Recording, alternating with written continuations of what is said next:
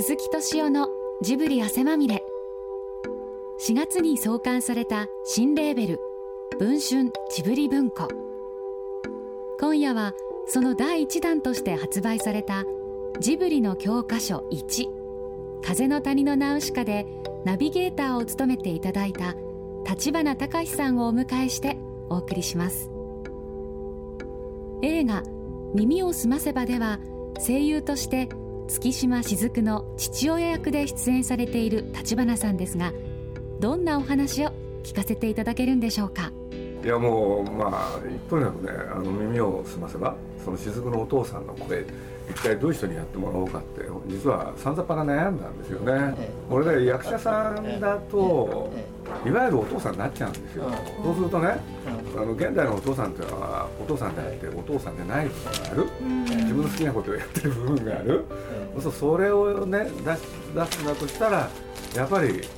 ある存在感が欲しい、うん、これで上手とか下手はね、はい、まあこれいろいろあるんですけど関係ないんですよ。それが率直に申し上げると。だからとにかくその茨城県水戸の言葉で、あの鉛が欲しくて。そうなんですよ。そうなんですよ。だから標準語だとつまんないっていう、うん。これでもう第一声からもう宮崎は大喜び。これならもうっていう。僕なんかもう全然ダメっていうの分かってとんでもない、ね、あっちも僕はしてまあしょうがねえやってな感じのいやまあいいですよとか。立花さんなんでその声優のお話あった時受けようと思ったんですか？そもそも。いや僕はそういうこと何の不思議もない立ちですから。あそれ、えー、あのなんていうの放送自体は結構やってるから、はい、NHK で番組作ってあのナレーション入れるってことがありますから、それはだからアナウンサーじゃなくて僕がやる場面って結構あって、それを何とかやってますから、あのだからマイク前にして何か喋るっていうのは 何でもないこと。でそれは本当だからその役者役者的な入れ方は それはあの頼まれてもできないけれども、ええ、あのただこう喋るっていう分については何でもないです。ええ。とにかく立花さんのキャラクターに依存したね、声だったんで。だから雫に対しての言い方がねやっぱり本物のお父さんなんですよ。じゃあ他の方じゃできないですもんやっぱりなかなかね役者さんでできない演技ってあるんですよね。出会いは何 いやあのね、はい、あの確か僕の記憶だとね、はいジブリでね、はい、いろいろたまに勉強会などをやっておりまして、はい、これで講演に来ていただいたことがあるんですよ。そうですね。これでね、まあ僕は無茶な注文してね、はい、僕はあの立花さんのまあご本を読んでいてね、はい、これでねこんなことを確かどっかで書かれてたんですよ。こんなことっていうのはね、要するに一つの文明っていうのはね、大体200年単位なんだと。その誕生して100年で最盛期を迎え、その後ね下っていく。そうするとねなんで俺はこの時代に生まれたんだと本当は明治維新に生まれたかったのになんていうことを言いながらでも待てよと。文明っていうことで言うとこの科学文明、ちょうど今黄昏の時終わりかけてる、だとしたらねいろんなことを勉強すれば次にねどういう文明が来るかそこへ立ち会えるかもしれないと。そう考えたらこのね自分が生まれた時代がいかに魅力に満ちてるかってことを、ね、お書きになってたんですよ。それで僕は言いに行ったのはね科学文明の次は何ですか？それを喋ってくださいって。あそうですか。そしたらその方が分かるわけないじゃないかっておっしゃったんだけれどただそのことがまあ立花さんがね、まあ、政治その他とは別途最先端科学っていうんですか、それの現場をねいろいろやってらっしゃることと関係あるんだなって気がして。だったと思うんですよね。あの僕の記憶はほぼ重なるんですが、はい、あの話す内容は何でもいいですって言われたんです。そうでしたそうなんです。そうでした。それで自分のね全部集まったんですよ、ね。自分の全員集まって集まって、えー、それであの全員こう耳を澄ませて聞いてる中で。あの一鎖ね、はい、あの 講義的なことをやって、はい、あの現代文明論そのものをねそれでこれからどういうふうに発展していくかみたいなね。あのそのあたり含めての話なんです。あの宮崎駿もね、ええ、ちゃんとその学生の一人としてちゃんと座って、はい、それで終わった後ねみんなに質問大会で、はい、宮崎なんかすぐ手挙げるんですよ「はい」っつって。それがね確か最初ねお目にかかった、ね、あと僕多分駒場へ講義行かれてた時に、代々木の上原から歩いてらっしゃる時に、僕車の中からご挨拶をしたのを覚えてるんですよ。これで僕は通勤路だったんですよ。こうやって走ってたらあの立花さんが歩いてらっしゃって、ええ、でなんとなく目と目があって僕は頭下げたら、え、頭下げていただいたんですよ。であ今から駒場なんだなと思ったのを覚えてます。駒場のあの道筋の途中に、はい、この間亡くなった小沢さんね、あ小沢総一さん。はい、あの人の家があってあそうなんですそれって彼とはしょっちゅうあの道ですれ違ったんですよ。そうなんですか、ええ。それ僕は昔ねあのものすごい昔要するに今村さんが今村翔平。榎本氏たちを取った、学人はい、あの時に「この人と1週間」という企画でそれで別体くっついてたんです。ね、で今山村さんにくっついてるから当然彼が主役ですからその1週間ずっと一緒だったんです。それでそのうち今村さんがね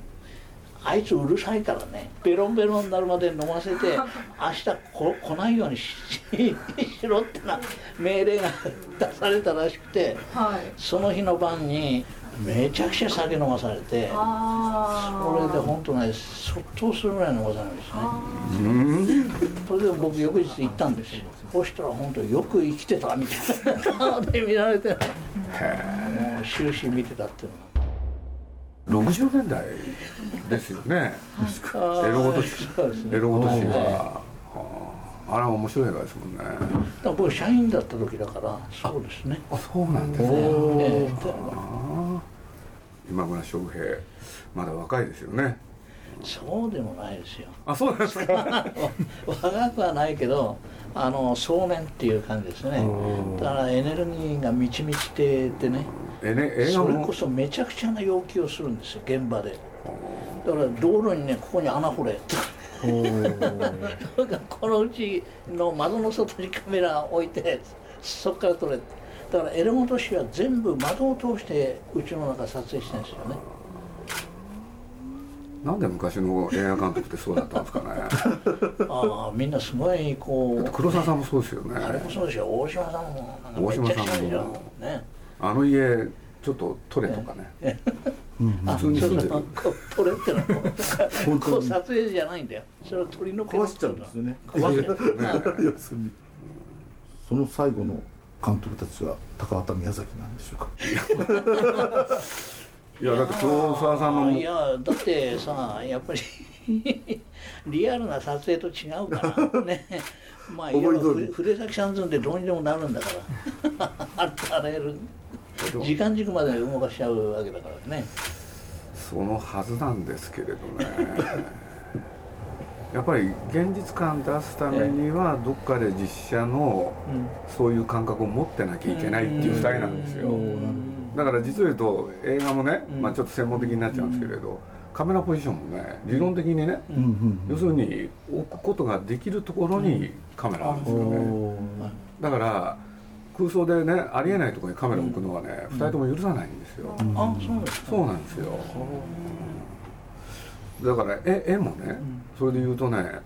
まあ、日本のアニメーションってほとんどが、いわゆる広角レンズを通した絵が多いんですけどね、まあ、これは、まあ、高橋さんがそうだったらしいんですけれど、とにかく標準で描けっていう全部ねだから他のアニメーションとものすごく違う時にね、その標準レンズっていうのがだから宮崎駿なんか後でね、まあ、彼だって子供時代漫画文化の中で育ってきてるから、どうしたって煽ったり誇張したり、つまり広角で描きたいわけですよ、ところがそれダメだって言われて標準で描けって言われてね。だから彼の絵ってねよく見てると面白いことがあって、真ん中標準なんですけどね、うんうん、周りが広角なんですよ、それでね世にも珍しい絵ができてるんですよ。あるある、そうなんですよ、それ誰かが割と詳しくその分析やってますよね。あそうですか、えー、だから彼彼の映画の絵の空間構造みたいなね、えー、もう視点はいっぱい置くしね、ただ今技術がものすごい発達してるからリアルな撮影でありとあらゆることが可能になっちゃってるでしょまあ。CG じゃなくてよ、あのそそれこそレンズそのものをいろんな形で取り替えて、まあ、それから動かして、ね、今のオリンピックの撮影がそうじゃないですか。だからまあ本当だったらそうなんですけれどまあ2人ともかたくなに要するに古典的なやり方を。すごいクラシックですよね。そうです。守ってます、ええ。うん、だからまあ特に年齢を重ねてからはね、うん、もうカメラ動かないですよね。どんなカットもほとんどフィックスなんですよね。その中でやっぱり芝居をやるべきだ。小安みたいまあ、多くの人がねそうなったわけですけれどだからカメカメラがパンする時は大概ね時間経過その他ですよね、うん。だからまあねいろいろ便利なんですけれど、その利点は使わないっていう。もう宮崎駿は一度見た映画を見ない人なんですよ作った。実はねナウシカも見返してません。ラピュタも見返してない。という人なんですよ。もうねあの作ってる間にさんざっぱら見るじゃないですか、もうすぐもう二度と見たくない、うん、でまあ作家にねあの字の方だと作家でね何回もね直す人いるじゃないですか、もうそういうのは気が知れないって。俺はもう二度とあの泥沼に入るの嫌だって、うん、いや僕なんかもあの完成原稿にするまではものすごく直すけど、うん、一回手放したらもうあとは自分の本読んでないですね、でこの間久しぶりに文庫にするってんで天皇附属東大読み直したらこれが面白い。ね本当に熱中してるんじゃないです。かもう宮崎駿は僕はね直すかの時に一番困ったのはね、まあ何しろ終わったものはもう過去のもの、うん、で実は映画の興行が終わる頃、うん、彼から僕へ要求が来まして、うん、何かなと思ったらね、鈴木さん。って、根が捨てようって言うんですよ。なんでって言ったら、だってもう終わるじゃん。って、もう見ない方がいい。俺も見たくないし大揉めですよこれは。あのいやこ今度のあの文庫の解説読んで、はいはい、読んだ。読ませていただきました。鈴木さんのあれをあの辺のいろいろ引用して、はい、だからあれは大変ですよね。大変だったっていうかね。だけれども結果としてあすごいいいものができたと思うんですよね。いや僕は、ええ、立花さんのご指摘でね「ええ、まあ、ナウシカ」っていう映画は、うん、とにかく映画を作ってた時はまだ連載が前始まって経過、日にちを経過してね、これで、まあ、実は終わった後高橋さんがねある本の中でプロデューサーとしてはね、もう万々歳の作品、しかし友人として言うなら30点だっていうね、とんでもないことを、まあ、彼が言い出したんですけれどね、しかしこの30点っていう言い方がねその後の漫画ナウシカの、要するに膨らませたんじゃないかみたいなことをお書きになっててね、あれ僕ね軽眼だなそうだったんだってことをね 改めて、いやもう。彼ショックですよやっぱり。いや僕あの呼び出されましたから。あそう。あの本ができた時に、ええ、これでちょっと鈴木さん話があるっていうからそれで俺仕方がないからね、まあ、皆さんのとこ行ったんですよ。で2人っきりですよね。でその本が置いてあるんですよ机の上に、これで A4 のねその本ってどの本？そのロマンアルバム「風の谷のナウシカ」ってやつでね、これで A4 サイズで160ページぐらいあると思うんですよ、でその本を目の前にしてね。でいきなりね「なんだとこの本？は」ああそう。お前が作ったんだろうと、うん、こんなくだらない本なんで作ったんだって言うんですよ、で理由言わないんですよ。でもまあ僕分かってますからね。ああれだなと思って。そしたらですね僕もういまだに生涯忘れないですけれどその本をね手に取ったんですよ。俺で2つに本を両手で持って引きちぎったんですよ。僕ねすごい力だってところで感心するんですよ。どれぐらいの力がある？160ページぐらいなんですよ。160、うん、あれだってできないですよ。僕後でやってみたけれど。だったらできるかもしれないね。だからそういうね自分の衝動を抑えられない人だから、うん、でそう破ってね、うん、これでもう手もつけられないですよね、うん、でもうその時僕もねもうしょうがねえやこの男とはもう終わりだなとやっぱり思わざるを得なくて。まあ僕はあの映画作る方にもいろいろ関与してたけれど、うん、まあ、徳間書店が出資したやつなんで、うん、いろんな本も作んなきゃいけなくて、それでまあそういう本を作ってねで、まあ、高橋さんも高橋さんでねあのインタビューっていうのは自ら原稿を書いてですね、あの冒頭。あそうなん俺いずれ言わなきゃいけないん だよっていうねほいで鈴木さんだからここでね言っとくって言うん。でで書いて僕に見せてくれていまだに忘れないですけど30点で書いてあるわけでしょ？悩んだですよね。でもまあこの人言い出したら聞かないからしょうがねえやと思ってね。そしたら案の定そういうことが起きてもう皆さんとしてはもうもう怒りですよね。ビリッと引きちぎってねなんかそういう時って僕も頭にくるんですよね。でなんかね言いたくなったんですよ。これね何の関係もないことつい言っちゃったんですよね。よく覚えてるんですけれどね。映画に客が入って嬉しいんですかって聞いたんですよね、なんでそんなセリフが出たかね自分でも覚えてないんですけどね。そしたらここでまたね宮さんらしいんですよね、それを言った瞬間僕を見たと思ったら、ボーダなんですよダーッと涙流してこれでいきなりね「鈴木さんそんなこと考えてたのか」って言うから、こちらも思わず言ったセリフなんで。一体何が起きてるのか分かんなくて、そしたらもう止まらないわけですよ涙が。俺で、まあ、やっぱり一緒にやっていかなきゃしょうがないなっていうまあでも激しい人ですよ。うん。本当に激しい人ですから。まるであのナウシカの漫画のテーマみたいな人ですよね。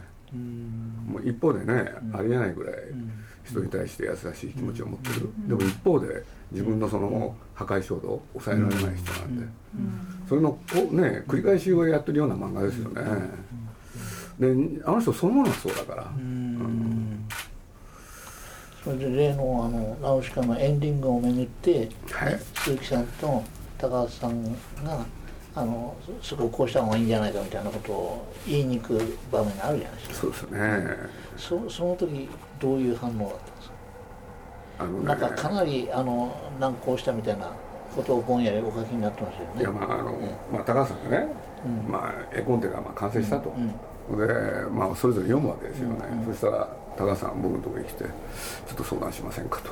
「これ何かな?」と思ったら、要するにこのままでいいのかっていうね、要するにあの映画最後、オウムが突進してくる、でナウシカがね飛び降りる飛び立つあ降り立つ、そしたらオウムがね吹っ飛ばして、で死んじゃったと思われたナウシカがその後ね、その後で復活するっていう再生するっていう話なんですけれど、要するにオウムが突進してきて、ね、降り立った途端、オウムのとあの暴走が止まるっていう、ね、それが最初の案だったんですよ。これで、まあ、高橋さんっていうのはそういう時に非常にクールな方なん。で、まあどうします？っつって。ほん。でまあ僕もうん、ちょっとあっけないですねっていうことで、これでな何が問題になったかっつったら、娯楽映画ですよねと高橋さんが言い出して、で娯楽映画だったらやり方っていうのは本当はいろいろある、これで彼が3案言い出して、で A 案が今のままですよね宮さんの書いたまま。で2案が死んで伝説になる、で3案目が死んでよみがえる、そうでその3つじゃないかって言われて「で水産どう思う?」って言うから。まあ映画一本の映画として考えるのは最後ですからね。っつったら高さんが2人で言いに行こうっつって。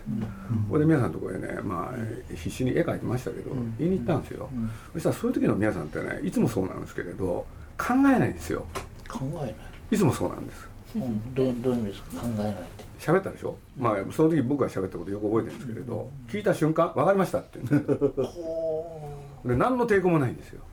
その時はそれはあのその通りにしますっていうことなんですか、はい、いつもそうです、ああそうなんですか。だからまあ、ええ、その後もねいろんなところでそういうことがあるんですけれどね、え、彼はいつもそういう時は即決ですね。これでああだこうで言いません、うん。うん。ただあのラストシーンに関してはその後、やっぱり自分でも悔いが残るって、だから僕はまあそこから約30年経っていま、だに彼とねあのラストシーンをめぐる話ってしたことないんですよね。そうですそうなんですよ。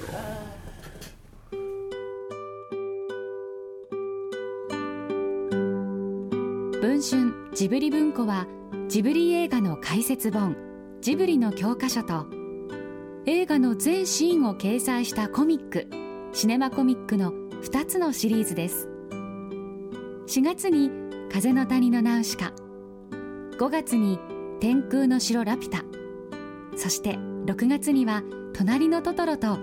今後も映画公開順に発売していきます、あの僕彼とね出会ったのが78年で、うん、かれこれ35年、うん、35年間ねほとんど毎日会ってんですよ大げさじゃなく。これでねほとんどね旅行も一緒だし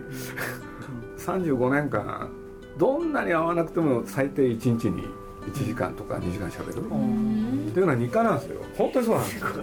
でこんだけ喋ってきてるんだけれどあのラストシーンに関しては触れたこと一度もないですね。ただ彼はそういうね公的なところではそういう発言するわけですよ。で僕にね届くように。ねだか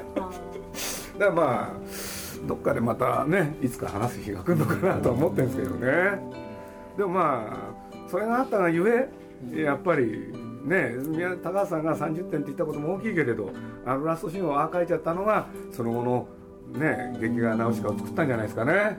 うん、という気がしますけれど。いやあのコミック直しか本当面白いですね。結局いろんな人聞くとみんな挑戦するんですね、うん、だけどね途中で読むの諦めたっていう人が多いですね。そうなんですか、えー、いやうちの娘もそうです。立花隆さんと鈴木さんのお話はまだまだ尽きないようですがこの続きは来週お届けします。お楽しみに。鈴木敏夫のジブリ汗まみれ。